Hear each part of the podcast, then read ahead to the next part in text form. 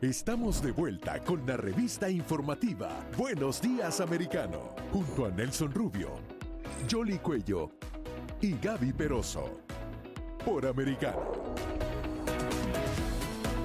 Buenos días, americano. Bueno, en opinión de muchos, eh, realmente en la actuación del liderazgo de la Iglesia Católica a nivel internacional, el caso concreto del Papa Francisco, que por cierto tiene eh, el nombre del más eh, caritativo de todos, ¿no? San Francisco de Asís, si uno eh, pensara de esa manera, ah, no se ha pronunciado el Papa Francisco en lo que muchos consideran el mayor ataque por parte de, un régimen, de una dictadura, a, contra la propia Iglesia Católica. Ha arremetido contra periodistas, contra la Iglesia, a, contra opositores, contra todo el mundo. Realmente Daniel Ortega en Nicaragua es una cosa eh, de locos el modo en que ha venido actuando, eliminando organizaciones no gubernamentales, sacando a las hermanas misioneras de la caridad del país como si fueran agentes extranjeros, o sea, todo tipo de barrabasada y estupidez, pero realmente criminal la actuación del régimen sandinista, ¿no?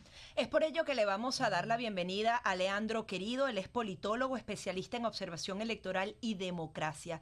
Leandro, ¿cuál es tu visión al respecto? ¿Se quiere desaparecer definitivamente la Iglesia Católica en Nicaragua? Hola, ¿cómo, cómo están? Bueno, e, efectivamente, ¿no? Este, el gobierno de Daniel Ortega en, Nicaragua desde el 2006-2007 eh, ha atacado a todo tipo de disidencia eh, por etapas, ¿no? Digo, sin eh, sin parar, sin sin perder un día con este objetivo eh, atacó en primer lugar a la oposición de, los partidos políticos tradicionales, eh, los criminalizó, los encerró, los obligó a irse al exilio, les intervino las directivas a los partidos políticos tradicionales a partir de eh, la autoridad electoral y de la justicia absolutamente cooptada por el, el régimen de Ortega, al punto que en algún momento exoneró a más de 20 diputados elegidos este, por el pueblo nicaragüense y los exoneró de un día para el otro, ¿no?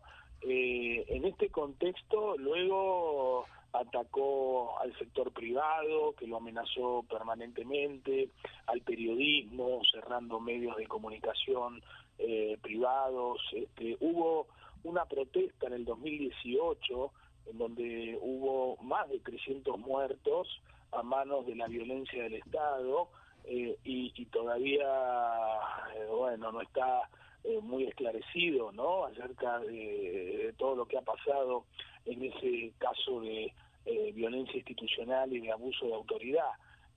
por lo tanto, la situación es muy complicada y ahora le ha tocado el turno a la Iglesia Católica, como bien dicen ustedes. En, primer lugar, han confiscado las radios, muchas radios, eh, que tenían algún tipo de vinculación con la Iglesia Católica, este, y luego, obviamente, han avanzado ya este, con eh, algunos integrantes de, la propia jerarquía eclesiástica de Nicaragua, como fue en su momento el representante del Vaticano, Monseñor Maldemar Sontag, este, también eh, el obispo Rolando Álvarez, el sacerdote Aníbal Manzanares.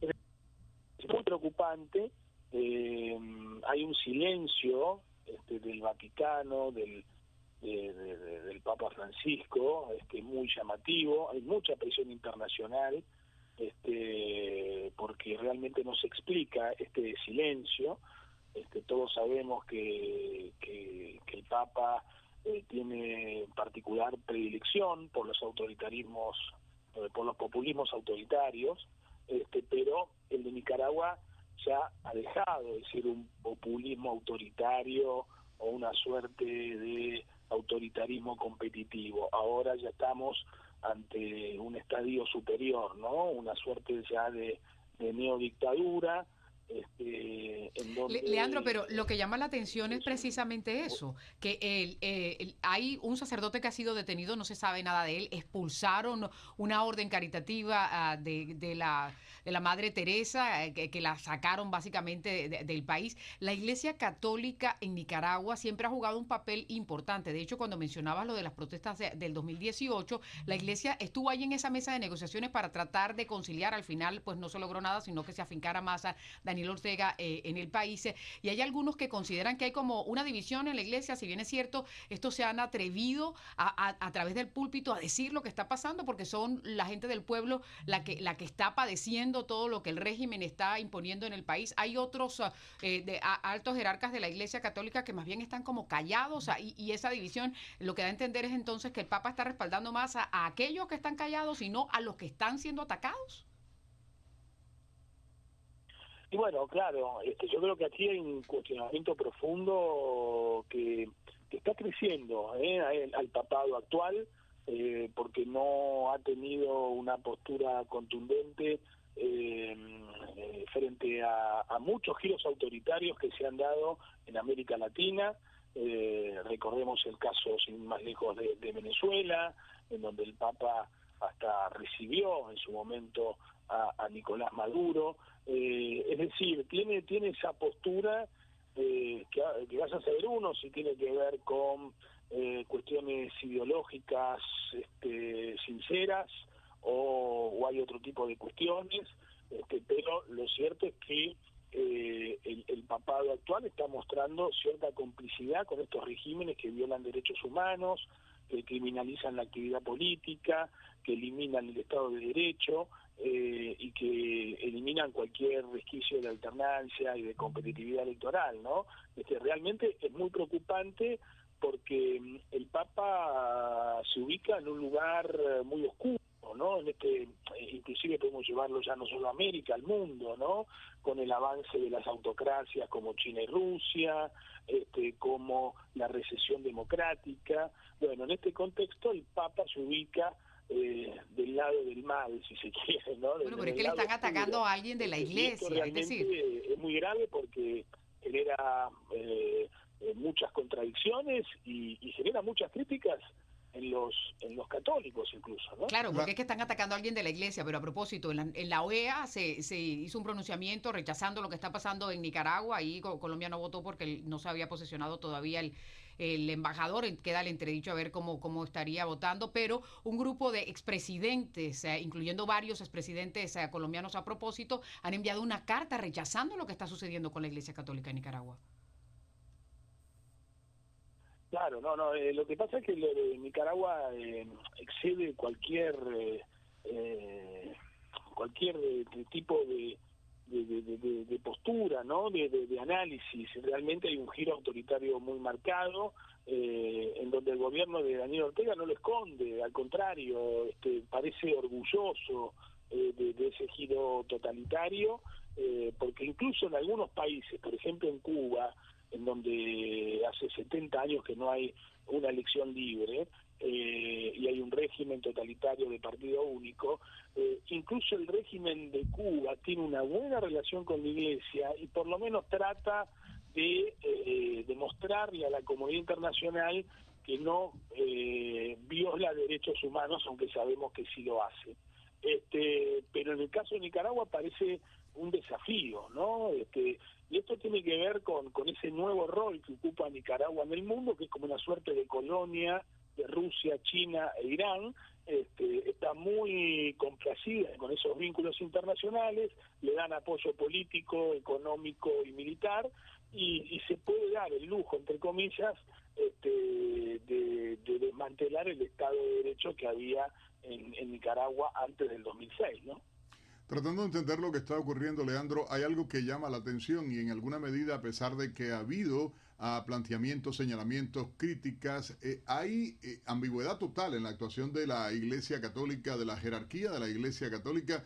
Hemos tratado todos estos días de hablar con algún representante de la Iglesia Católica nicaragüense, algún líder, y hay mutismo también. Pero bueno, si lo hay en el Vaticano, donde está eh, su santidad, el Papa Francisco, eh, Jorge Bergoglio, eh, eh, no pasa nada entonces para el resto de la gente. Y, lo peor es el ataque directo a los medios de comunicación, la represión, el encarcelamiento. Estamos frente a una dictadura, más que claramente hablando, y uno dice cómo es posible que este líder de los católicos en el mundo en el caso de Francisco actúe de esa manera. ¿Cómo es posible esa inacción? Pero si la, lo ha hecho con Cuba, si mandaron a sacar cubanos en la propia plaza en el Vaticano, ah, cuando estaban pidiéndole que abogara por los presos políticos, hay niños presos en Cuba y no dice nada, eh, hay muertos, hay presos en Venezuela, él no dice nada. Y entonces uno dice, bueno, ¿cómo es posible? ¿Dónde está la credibilidad de este hombre? ¿Dónde está la buena fe? Por decirle de alguna medida, no ya hablando de la fe religiosa, sino la buena fe ah, de él como líder de los católicos a nivel mundial.